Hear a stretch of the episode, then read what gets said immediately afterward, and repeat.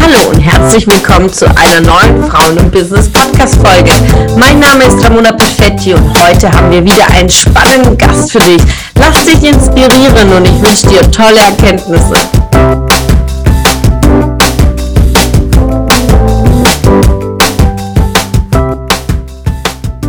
Und heute wieder mit einer sehr, sehr, sehr, sehr, sehr spannenden und äh, wirklich erfolgreichen und so wissenswerte Frau.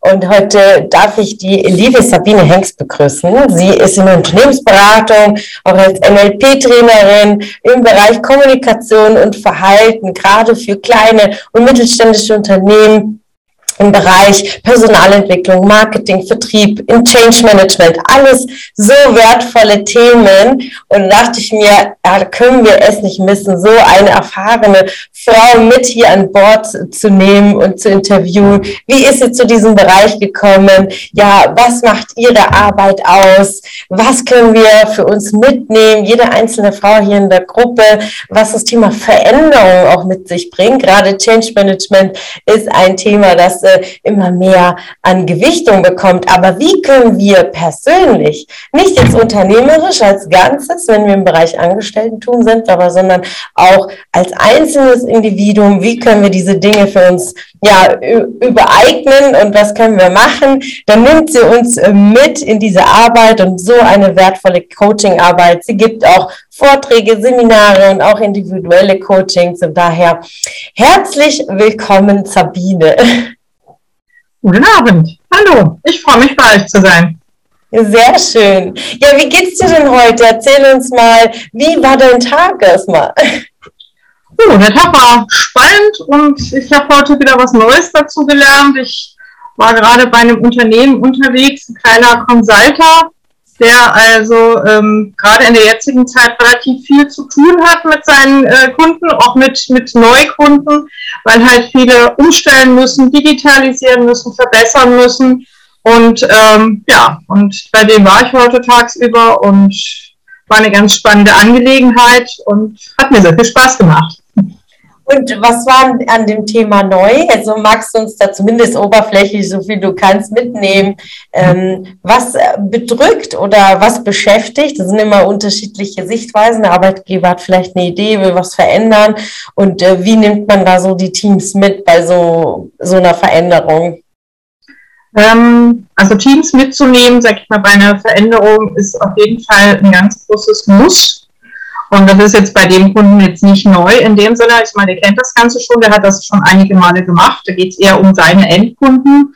Mhm. Ähm, da ist halt oftmals eher das Thema, dass Entscheider darüber, ja, genauso wie man sagt, entscheiden, wenn etwas neu gemacht wird. Und oftmals wird das Team eben nicht mitgenommen. Das heißt, man äh, lässt das von Führungskräften entscheiden, die aber nicht unbedingt immer im Tagesgeschäft eingebunden sind. Und das bedeutet, dass die Mitarbeiter, die nachher die ganzen Sachen ausführen müssen, ähm, ja, wie gesagt, nicht beteiligt werden und dementsprechend gehen Projekte auch schon mal finanziell ziemlich in die Höhe. Mhm. Ist auch eine meiner Learnings in dieser Tätigkeit, wo ich gelernt habe, also in der Mitarbeiterrolle, dass ähm, die Operativen definitiv immer mitzunehmen. Natürlich ist äh, gerade bei strategischen Themen äh, nicht alle, ja, weil sonst kommt man dann auch mit den Projekten nicht voran, aber sich zumindest mit den operativen Prozessen auch zu beschäftigen, denn ansonsten ähm, hat man Ideen, die vielleicht nicht so ganz realistisch sind oder zumindest an denen man dann feilen darf. Ah, sehr, sehr wertvolles Thema. Darüber könnt ihr auch Stunden sprechen, denn äh, ist die Digitalisierung und alles, was äh, mit sich bringt, gerade zwingt uns ja in diese Veränderung. Auch Covid hat ein ganz schönes Stück dazu beigetragen. Mhm. Ähm, und auch positiv beigetragen, wenn wir ähm, es aus der unternehmerischen Sicht sehen, was äh, Homeoffice angeht, Digitalisierung, Remote-Arbeit, hat das ganz schön einen Schwung reingebracht und vor allen Dingen äh, beschäftigen sich auch jetzt ganz, ganz viele Firmen mit den Gedanken, brauche ich denn noch so viel Bürofläche? Und das ist nochmal eine weitere spannende Klammer, die wir jetzt aber an dieser Stelle nicht aufmachen. Da machen wir definitiv noch ein gesondertes Interview zu diesem Thema, weil mich das auch sehr, sehr viel beschäftigt. Nimm uns mal mit, Sabine, in, in deine in deinem Erfahrungsschatz. Wie kam es zum Bereich NLP und äh, wie ist so dein Berufsweg äh, gestartet und äh, die Erfahrungen, die du mitgenommen hast? Also, willkommen zu dieser ganzen Geschichte mit NLP und so weiter bin ich eigentlich vor, ja gut, das weiß gar nicht mehr, zehn Jahren, vor 15 Jahren schon. So, und ähm, ich habe damals in einer IT-Firma gearbeitet, in einer großen, in einem Systemhaus und wir haben halt Großkunden betreut. Und ähm, da kam ich durch ja, alle möglichen Möglichkeiten auch ähm, unter anderem in große Projekte hinein. Und diese Projekte hatten eben genau diesen, ich sag mal, Fehler, den wir eben gerade schon angesprochen hatten.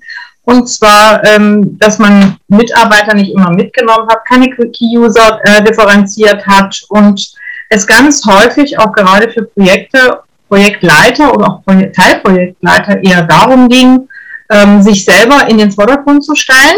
Mhm. Das heißt, es war wichtiger, dem Kunden einfach zu vermitteln, hey, wir kriegen das alles hin, aber ohne wirklich fundiertes Fachwissen geht das denn eigentlich? Ja. Und ähm, wir hatten damals eine ziemlich, ähm, ja, ich sag mal, war ein relativ großes Projekt und ähm, das klappte halt nicht so, wie wir uns das vorgestellt hatten.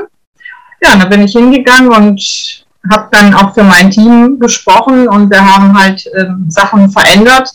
Die haben aber, wie gesagt, eine ganze Weile gedauert. Und ähm, wie gesagt, die Nichtentscheidungsfreudigkeit hat eigentlich dazu geführt, dass ich gesagt habe, man muss doch in der Lage sein, auch Führungskräften einfach das Standing zu geben, zu sagen, nee, lieber Kunde, das ist fachlich gar nicht möglich. Es ist technisch so nicht lösbar. Mhm. So, und das war eigentlich die Initialzündung. Wie gesagt, war ein Riesenprojekt. Wir sind ähm, nach vier Wochen Einführung und ähm, einer halben Woche Test mit 90.000 Anwendern in den Echttest gegangen. Oh, okay. Und das war dann wirklich, also ähm, das war was nur für Leute, die echt erstens Weihnachten in der Firma verbringen wollten, was wir dann getan haben. Es hat auf der einen Seite super Spaß gemacht, hat uns aber auch gelehrt, wie gesagt, dass es nicht ganz so einfach ist. Und mir ging es eben darum, ähm, dass ich der Ansicht bin, dass man Dinge lernen kann und ähm, dass man halt Sachen auch verändern kann in diesem Punkt, indem man seine Persönlichkeit auch mal ein bisschen verändert, beziehungsweise schaut, muss ich denn immer so tun, als ob? Oder darf ich authentisch sein und damit auch genauso erfolgreich werden? Ja, ja und dann habe ich meine ähm, Arbeit halt aufgenommen, respektive ich habe mich dann fünf Jahre lang weitergebildet. Angefangen habe ich mit dem medizinischen Sektor Mhm. Heißt, ich habe meinen Heilpraktiker für Psychotherapie gemacht. Und da ich aber zu dieser Zeit auch die Ausbildungsakademie in einem IT-Unternehmen halt äh, mitgeführt habe, habe ich gesagt, was mache ich denn jetzt mit den ganzen tollen Sachen? Damit kann ich in der Praxis gar nichts tun. Mhm. So, und äh, damit habe ich angefangen, äh, mich mit NLP zu beschäftigen, weil NLP halt wirklich hervorragende Möglichkeiten bietet, weil einfach aus jeder, sage ich mal, psychologischen, kommunikativen äh, Bereich das ist ins NLP integriert und wird halt auch ständig weiterentwickelt. Das ist das, was ich sehr äh, spannend schon damals fand, weil man halt sich selbst einbringen kann. Man lernt sehr viel über sich selbst und das, was man über sich selbst lernt, kann man irgendwann natürlich dann auch als Master und Trainer weitergeben. Mhm. Ja? Und es bindet sehr viele Ressourcen aus ähm, nicht nur sprachlicher Kommunikation, sondern halt auch aus psychologischer Führung und Organisationspsychologie. Ja, und ähm, ja, dann habe ich angefangen, nach den diese Sachen, ähm, sage ich mal von mir aus, ich habe das, wie gesagt, immer berufsbegleitend gemacht, sehr lange. Und habe dann vor zwölf Jahren, elf Jahren angefangen, da kamen die ersten Anfragen rein durch Bekannte und über zwei, drei Ecken. Und dann habe ich angefangen, habe Seminare gegeben. So, das heißt, das habe ich am Anfang relativ nebenberuflich erstmal getan und ähm, habe das unter anderem bei KMUs gemacht, also kleinen und mittelständischen Unternehmen. Aber ich habe auch angefangen, in der Pflege zu unterrichten. Mhm. Das heißt, in der Pflege habe ich mich jetzt nicht vorgestellt, sondern ich wollte eigentlich nur einen Raum da haben. Für ein Seminar, was ich von anderen Kunden hatte.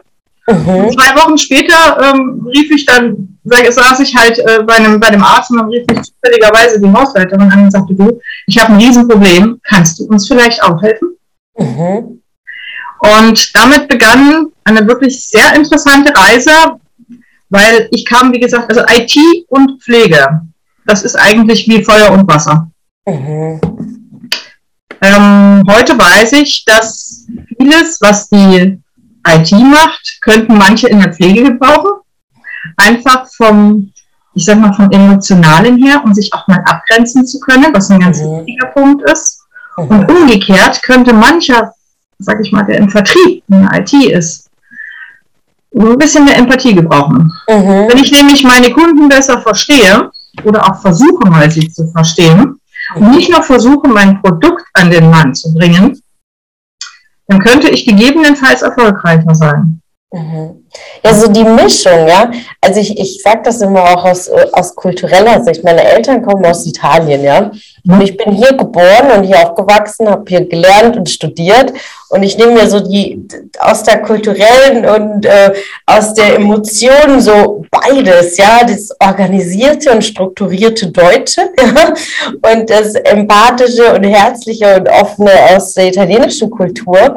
Und so kann man auch gerade so, so mache ich gerade die Brücke aus dem IT- und Pflegebereich, so stelle ich es mir zumindest gerade vor, ähm, dass man so, so die Mischung aus beiden Welten, ähm, das auch für eine Führung oder für eine Mitarbeit und für Projekte genau wichtig ist, auch empathisch zu sein, aber auch gleichzeitig nicht so emotional, sondern auch die Rationalität reinzubringen und auf Zahlen, Daten, Fakten analytisch an die Themen ranzugehen. Ich finde, ah, super Beispiel, ja, Feuer und Wasser. Ja, das Schönste dabei ist zum Beispiel, also ich, ich nehme das oftmals auch bei den, ähm, ich meine, ich mache einmal für die ähm, Basiskräfte, das heißt, ich mache auch für Pflegehilfskräfte Seminare. Ich finde das ganz, ganz spannend, mhm. weil wir konzentrieren uns viel zu häufig in unseren Fortbildungen auf das Thema Führungskräfte. Mhm. So, und es ist ganz häufig so, dass die Führungskräfte, das muss man ganz ehrlich sagen, also gerade in dem Pflegebereich ist es so, es läuft ein bisschen anders. Das heißt, in der Wirtschaft sind viele Führungskräfte einfach für die Führungsaufgabe freigestellt. Das haben sie in der Pflege nicht. Das heißt, sage ich mal, bis zu einer Wohnbereichsleitung, was bei uns jetzt eine Abteilungsleitung wäre, in der, in der Wirtschaft, so ähm, arbeiten die voll mit. Das heißt, sage ich mal, dieser Bereich hat natürlich auch Schwierigkeiten, genügend Zeit zu haben, um zu führen. Mhm. Oder aber um erworbenes Wissen an seine Mitarbeiter, seine Teammitglieder weiterzugeben. Mhm. Und deswegen ist es ganz wichtig, wenn man halt wirklich äh, schaut, dass man die Basis mitschult. Ja. Weil das sind die Leute, die am Bewohner sind oder das sind die Leute, die halt am Patienten sind oder manchmal auch die ersten Ansprechpartner gegenüber Angehörigen. Mhm. Ja? Das ist ein ganz wichtiger Punkt und ähm, ich denke mal, das andere ist natürlich auch, ähm, es herrscht ein unheimlicher Erwartungsdruck nach oben auf, ähm, dass man empathisch geführt wird.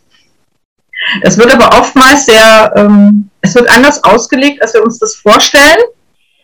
Das heißt, ähm, es ist eine große Erwartungshaltung dafür da.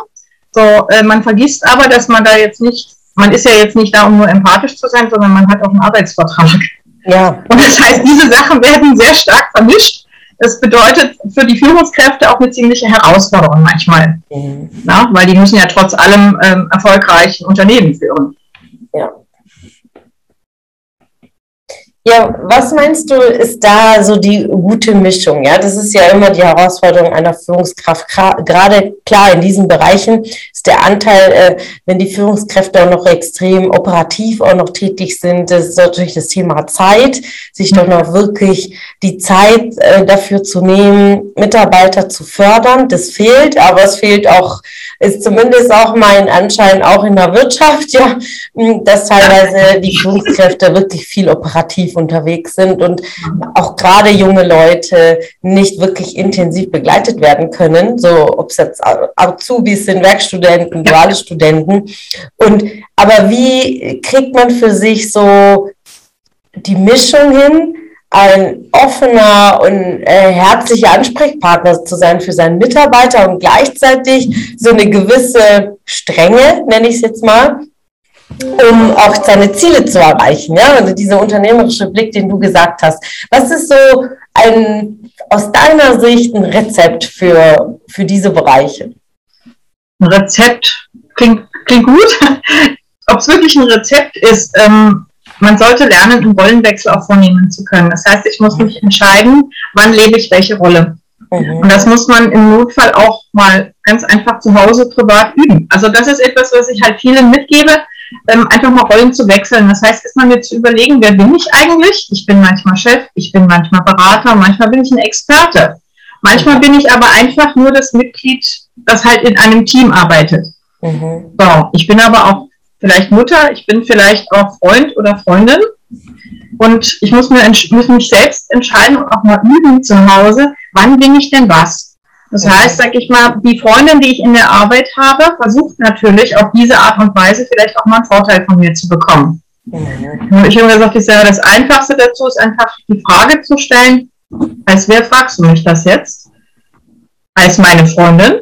Mhm. Oder fragst du jetzt die Chefin? Es hat mich gefreut, dass du heute wieder dabei warst. Was war deine Erkenntnis aus dieser Folge? Wenn du noch mehr Power-Impulse, Power-Tipps und Power-Content möchtest, dann folge mir gerne auf Instagram und Facebook. Und außerdem in der Frauen und Business Warum nicht Facebook-Gruppe kannst du all deine Fragen loswerden und dich mit starken und inspirierenden Frauen vernetzen. Alle Links findest du in den Show Notes. Ich wünsche dir einen erfolgreichen Tag und freue mich, wenn du morgen wieder dabei bist. Alles Liebe, deine Ramona.